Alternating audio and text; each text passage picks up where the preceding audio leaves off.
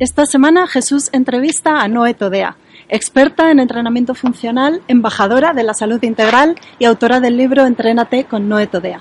Tuvimos la oportunidad de pasar una tarde con ella en su estudio de entrenamiento de Madrid y conversar sobre aspectos personales de su trayectoria profesional y también de algunas experiencias que le han marcado a nivel vital. Además, yo tuve el privilegio de poder hacer una pequeña sesión de entrenamiento y aprender algunos de sus trucos. Esperamos que lo disfrutéis. No, bienvenida al podcast. Un gustazo tenerte en Vida Potencial. Un gustazo para mí también estar aquí a tu lado, por fin. Qué bien. Muchísimas gracias por hacernos el hueco aquí en tu casa. Encantada. Muy encantada de recibiros. Mira, para romper el hielo y empezar así con fuerza, me gustaría arrancar con una pregunta de perfil psicológico. Se dice de las personas con un motor interno muy fuerte, gente que tiene mucho éxito en lo que hace, que han tenido infancias y adolescencias con muchos retos. ¿Dirías que ese ha sido tu caso? Sí, lo ha sido. ¿Sí? Sí, pero es que, es que tenemos mm, ejemplos en todo el mundo de personas con dificultades y, pocos medios que han conseguido desarrollarse y tener éxito a nivel internacional. Eh, y es que la, la vida es fácil para muy pocos. Entonces, bueno, eh, creo que, te haces muy fuerte, eso te hace tener un valor superior porque, porque desarrollas una capacidad superior a, una persona que no haya tenido tantos retos, ¿no? Eh, básicamente porque te obligas a salir de ellos. Eh, todas aquellas personas que hayan pasado por, por circunstancias difíciles, traumáticas o incluso extremas, si consiguen salir realmente es porque van a evolucionar exponencialmente, van a poder mejorar su vida a muchos niveles, sobre mm. todo si, si eh, a largo plazo dan una, le dan una continuidad a, a su desarrollo personal y profesional y, y, ahí estamos. Yo, la verdad, tampoco considero que sea una persona de éxito, pero, pero eso precisamente es lo que me hace mantenerme con los pies en el suelo y seguir avanzando. ¿Qué lección más importante crees que aprendiste de pequeña? Sigue adelante aunque estés sola. Uh, ¿Y sigues con eso? Sí, sí, sí. sí. Sigues con eso, ¿no? es un mantra que tienes. Sí, sí, sí, por supuesto. Vienes del mundo del baloncesto y el mundo de las, bueno, del baloncesto y del mundo de las artes marciales.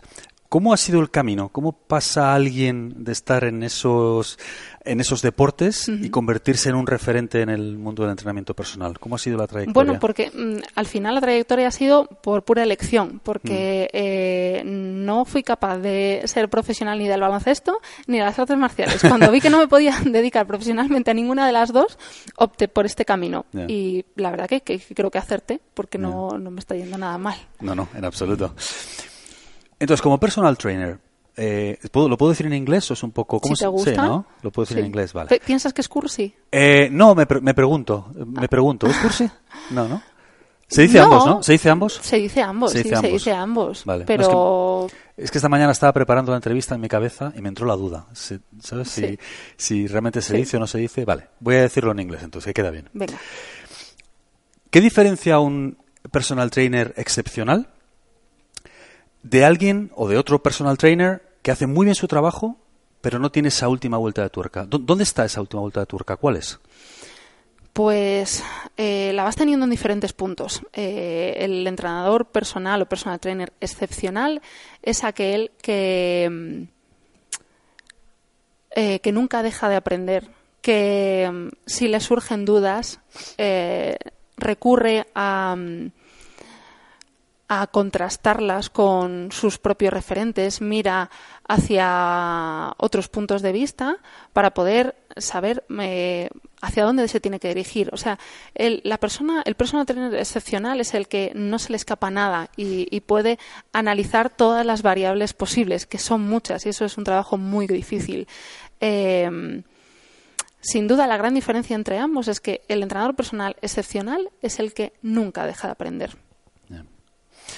¿Cómo puedo, imagina que yo busco un entrenador personal, ¿vale? O personal trainer. ¿Qué preguntas le puedo hacer o qué signos puedo buscar para saber que es alguien indicado para mí o para saber también si está dentro de este grupo que estamos hablando, ¿no? de, excelencia. Sí. alguien que está buscando, ¿qué señales tiene que buscar o qué preguntas puede hacer? Bueno, pues eso es, mira, partimos de la siguiente base. Si una persona no es observadora ni tiene criterio, es muy difícil que sepa eh, en qué manos de qué profesional está.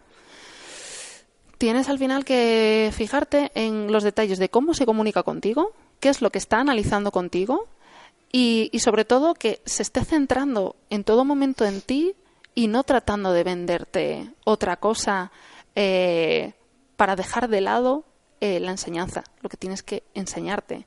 Saber comunicarse contigo y tener un mensaje muy claro, no dar rodeos. Las señales van por ahí, en cómo se comunica, en, en, cómo está pendiente de ti, eh, en tener un mensaje claro, sin rodeos, y en no intentar venderte nada. O sea, ser franco. Si alguien eh, llega ahora mismo, un entrenador, y a mí eh, me está prometiendo mm, retos que vamos, a que vamos a conseguir, a los cuales yo no estoy preparado para asumir o, o no quiero asumir, eso no me vale de nada. O sea, por mucho que intente motivarme a través de esas vías, eh, tenemos que saber en todo momento qué tipo de persona tenemos delante. Si él no sabe mis, mis condiciones de vida, de trabajo, de descanso, eh, no puede estar haciendo promesas sin fundamento. ¿Cuáles son, qué errores son los más frecuentes entre la gente que empieza a entrenar, ¿no? Seguro que tú ya con tu trayectoria tiene que haber un patrón que se repite seguro, ¿no? Hay uno clarísimo. Eh, hacer la casa por el tejado es lo primero. ¿Sí? Uno clarísimo y es eh, no aprender el control corporal. Eso es súper importante. Si no mm. aprendes control corporal, no sabes ni entiendes cómo te estás moviendo. Eso, es la base de todo. ¿Puedes poner un ejemplo, por ejemplo? Alguien que está en muy mala forma ¿Y qué sería no, no tener un control corporal adecuado antes de empezar a entrenar? Pues que su rango articular sea pobre, eh, su movilidad, o sea, tenga bloqueo en ciertas articulaciones donde se vea muy perjudicada la movilidad. Por tanto, si quiero emprender otro tipo de trabajo, ya el problema que tengo de base no me lo va a permitir.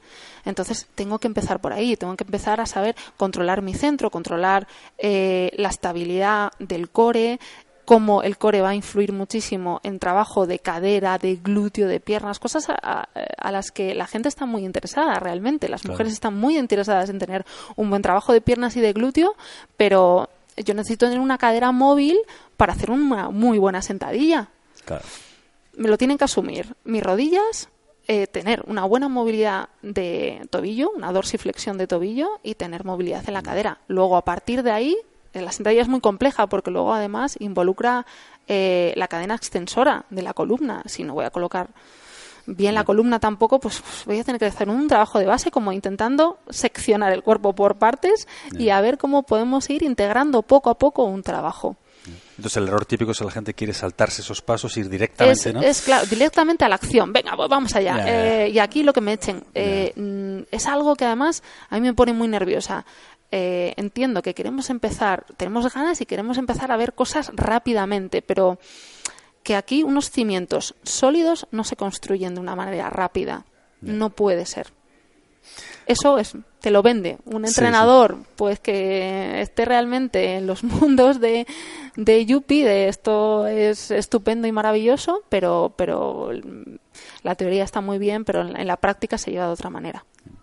¿Y los errores típicos también de los que llevamos muchos años entrenando y creemos que lo sabemos todos, que lo sabemos todo, perdón, ¿cuáles son?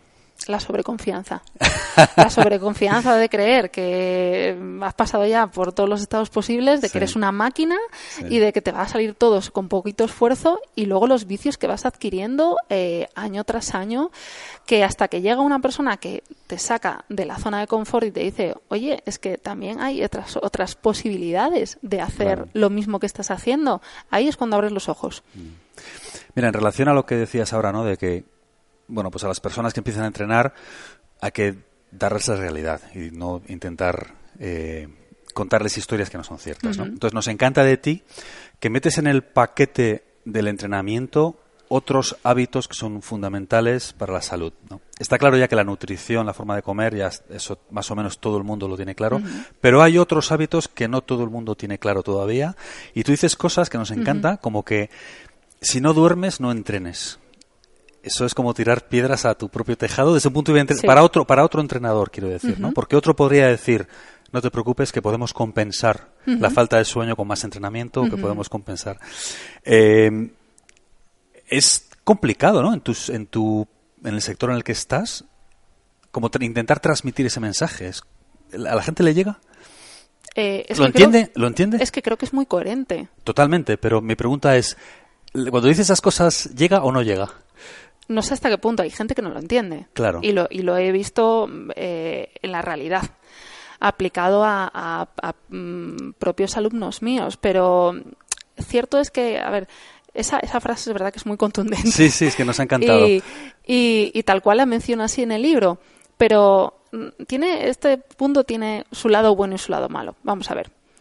Tú puedes entrenar sin haber dormido prácticamente, porque entrenar puedes. el, cuerpo humano responde a, cualquier tipo de estímulo, pero ahora, dale un estímulo adecuado para eh, no seguir quemándote y perjudicando un, eh, eh, un estado de tu sistema nervioso alterado.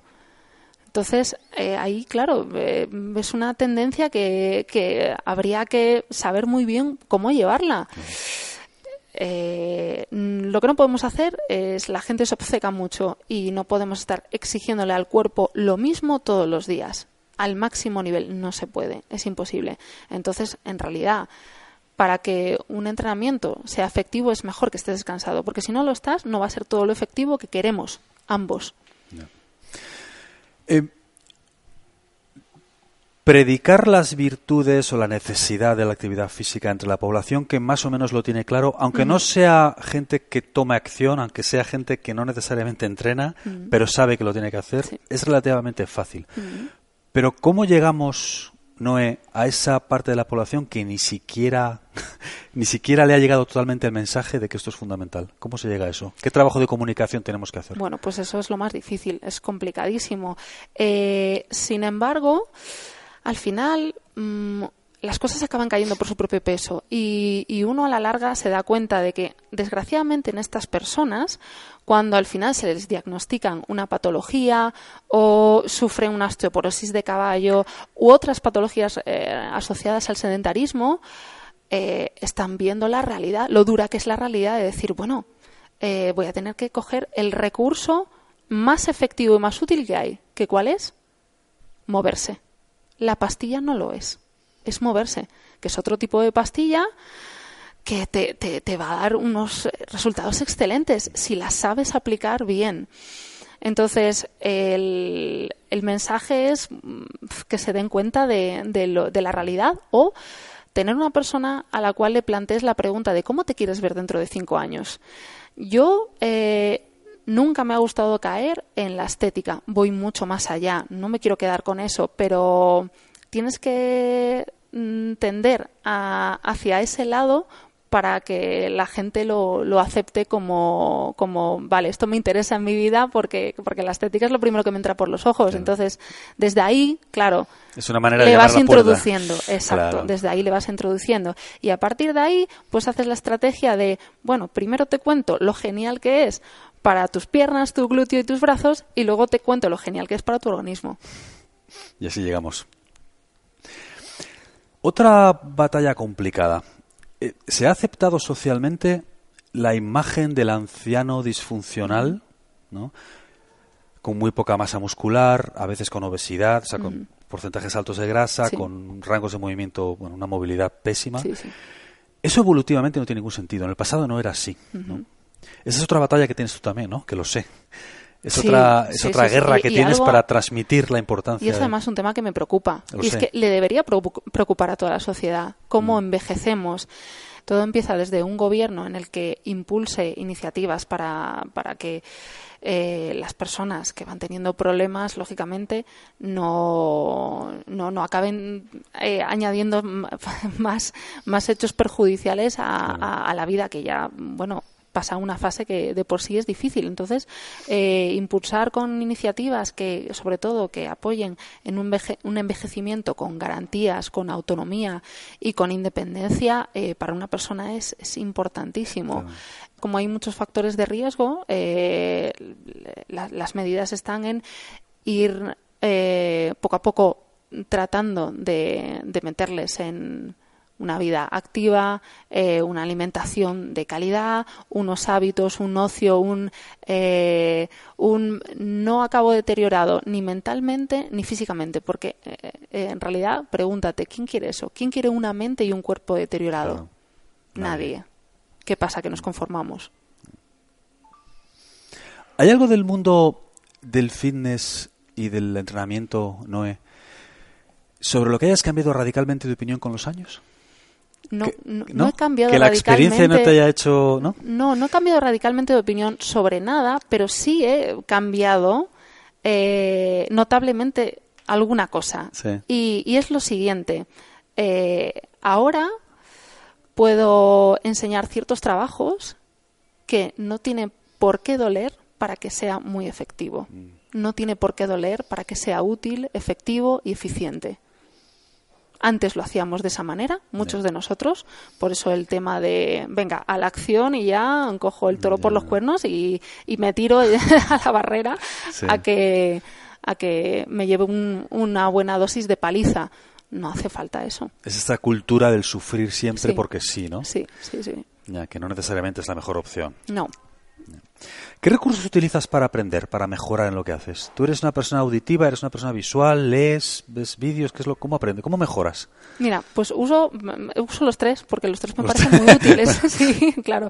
Eh, sería lo perfecto. Si tengo tiempo, pues eh, sigo de cerca el- la, la página de, mm, del Instituto Internacional de Ciencias de la Salud y el Ejercicio, que es dirigido por Juan Ramón Heredia, lo cual eh, ahí se mete mucho en investigaciones, en la actualización de, de las nuevas de, de las nuevas tendencias, de las pruebas que van haciendo. Además, que me gusta eh, que se enfocan en poblaciones especiales, hagan debates que son muy interesantes. Luego, eh, en la, en la parte visual sigo a algunos de mis compañeros que, que hacen pues muy buenos trabajos de movilidad en vídeo. Eh, sigo una persona justamente que está, es español y está en Tokio y hace un- buenísimos vídeos de trabajo funcional y bueno, gente que me, que me va aportando cosas que espero que sea así también al revés, ¿no? Que yo a través de vídeo les pueda aportar a ellos. Y luego, en la parte de audio, auditiva, pues lo mismo, sobre todo por el reciente descubrimiento de, de los podcasts, tanto con vuestro canal como con el de Motion Me, que, que, se, ap- que se aprende mucho porque estáis metidos de lleno en el, en el desarrollo personal. En eso, eso intentamos. Creo eso que es muy importante. intentamos.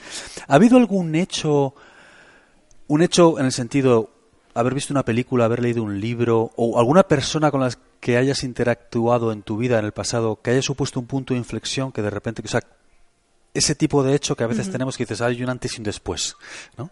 ¿En tu caso ha habido algo?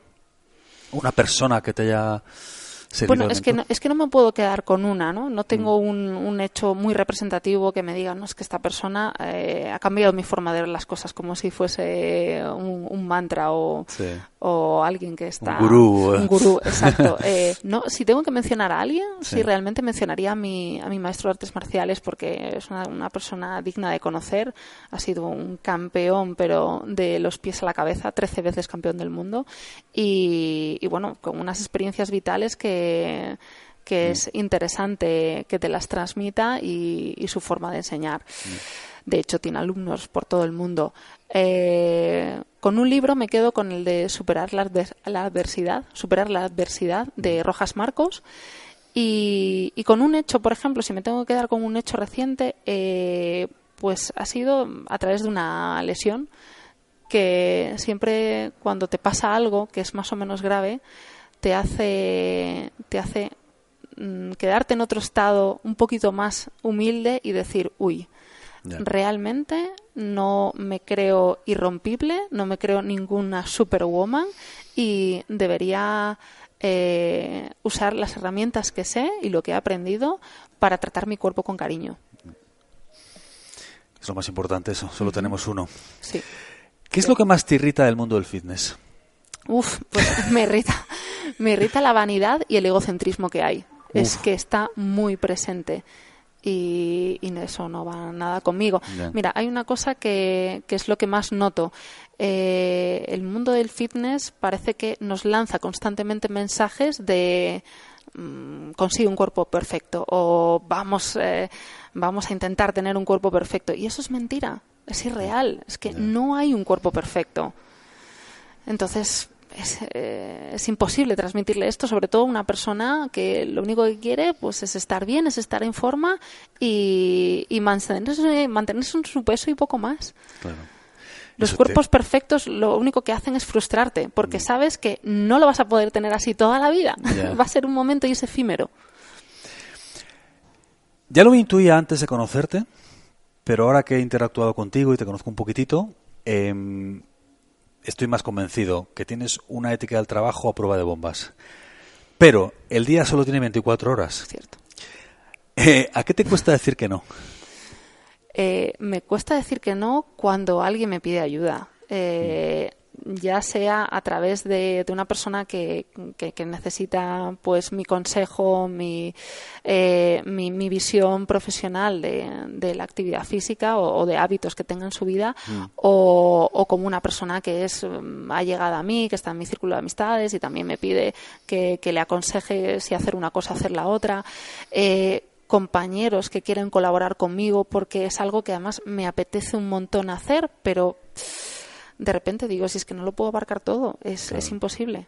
Claro. Entonces es a lo que más Cuesta, me ¿eh? cuesta decir. que Cuesta no. mucho. Sí. Cuando tienes uno de, uno de esos días que todos tenemos, que las cosas se tuercen, las cosas nos salen, empezamos, entramos en una espiral negativa, Mm. ¿cómo haces para salir de esa espiral? Pues a mí me ayuda muchísimo la música.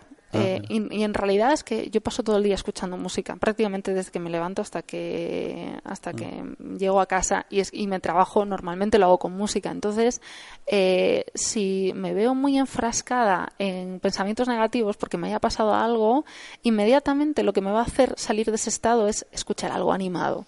O sea, la música me va a trasladar pues a, a otro rollo, me va a cambiar el chip. Te saca de esa espiral, sí. ¿eh? Y si Qué no bueno. es con la música, pues mm, pongo alguna entrevista, por ejemplo, de Pedro o de las tuyas, con cosas positivas, con realmente esos mensajes tan contundentes bueno. que lanzáis muchas veces y eso es, cambiar el chip, Genial. pero de forma radical. Me alegro.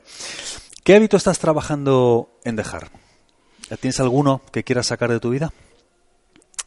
¿De esos que se resisten? Sí. Eh, tengo que intentar sacar de mi vida el, el descansar poco por hacer tantas cosas.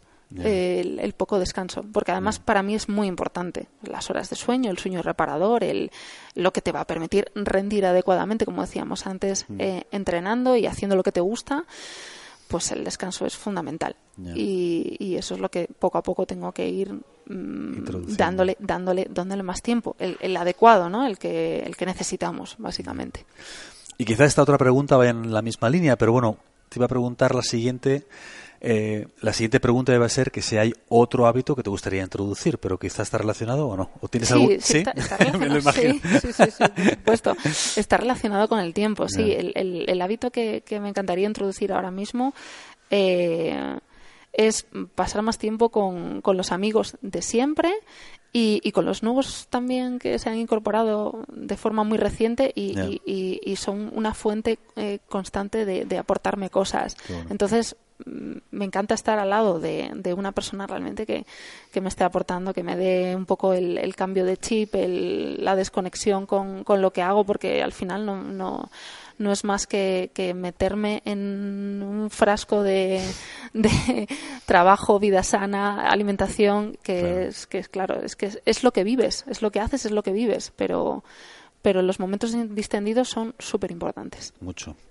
Y para terminar, Noé, eh, ¿qué sorprende a la gente de ti cuando te conoce? Porque seguro que te han visto pues, en los medios, en las redes sociales. ¿Te conocen, interactúan contigo? ¿Qué les sorprende? Sobre todo con la gente con la que trabajo, eh, les sorprende mi grado de empatía. Mm, Poder llegar a empatizar con personas muy diferentes. Bueno. Y de hecho, cuando he tenido que meterme a escribir un libro, yo he tenido literalmente que empatizar con muchas madres, porque yo no lo soy. Claro. Yo no soy madre, pero yo entiendo por el proceso por el que pasan. Eh, he ido asumiendo todo lo que me contaban, ¿no? Pues eh, la que tiene uno como la que tiene tres y de esos tres dos son mellizos pues, pues los cambios sufridos son importantes y luego cuando son pequeños, cuando empiezan a crecer, pues los inconvenientes que tienen, la falta también de tiempo, el, eh, todo eso creo que, que, me ha servido de muchísimo también para, para dar un poco eh, mi visión y, que ayude a través de páginas a, todas las madres en que, en que, oye, no he perdido mi cuerpo por, por haber dado a luz. No, no, no lo pierdes. Se generan una serie de, de cambios muy importantes, pero en realidad eh, lo que tienes que es ir atajando las cosas pues poco a poco. Todo a su debido tiempo puede volver en sí, pero siempre que hagas y que tengas la voluntad de, de querer estar como estabas antes de estar embarazada. Pues con eso, Noé, muchísimas gracias. Ha sido un gustazo que, nos, que nos, hayas recibido aquí en tu casa y mucha suerte con, con, todas las cosas y los próximos libros que escribas y todos estos nuevos proyectos. Venga, pues en ello estaremos. con poca suerte, pero con mucha acción. con mucha acción. un gustazo, Noé.